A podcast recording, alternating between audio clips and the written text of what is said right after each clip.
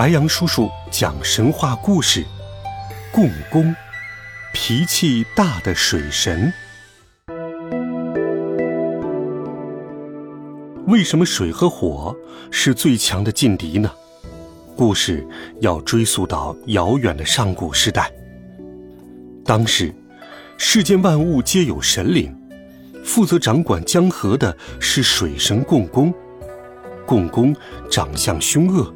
人面蛇身，一头红色的长发如烈火一般。共工的脾气很大，谁要是惹了他，就会遭到洪水的报复。百姓们对他害怕极了，都转而去感谢火神祝融。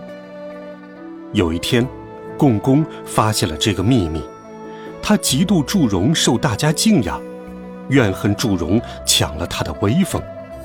于是他调来五湖四海的水，向祝融发起了进攻，大地陷入到一片黑暗。突然，一束火光划破天际，祝融骑着火龙出现了。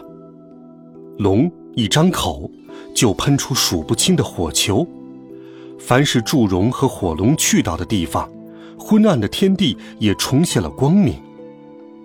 没过多久。共工就败下阵来，共工一路败退，来到了不周山。眼看大势已去，共工也无心再战，万念俱灰的他，干脆一头撞向了不周山。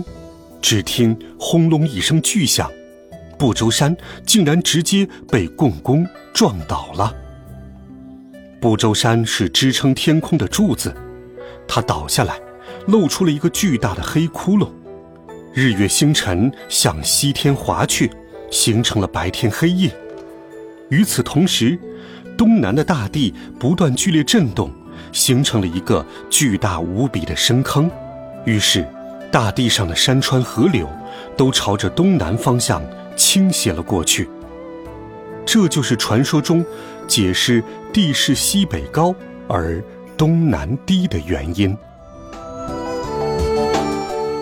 共工，中国古代神话中的水神，《左传》中记载他神通广大，掌管洪水；《山海经》中记载他是火神祝融的儿子。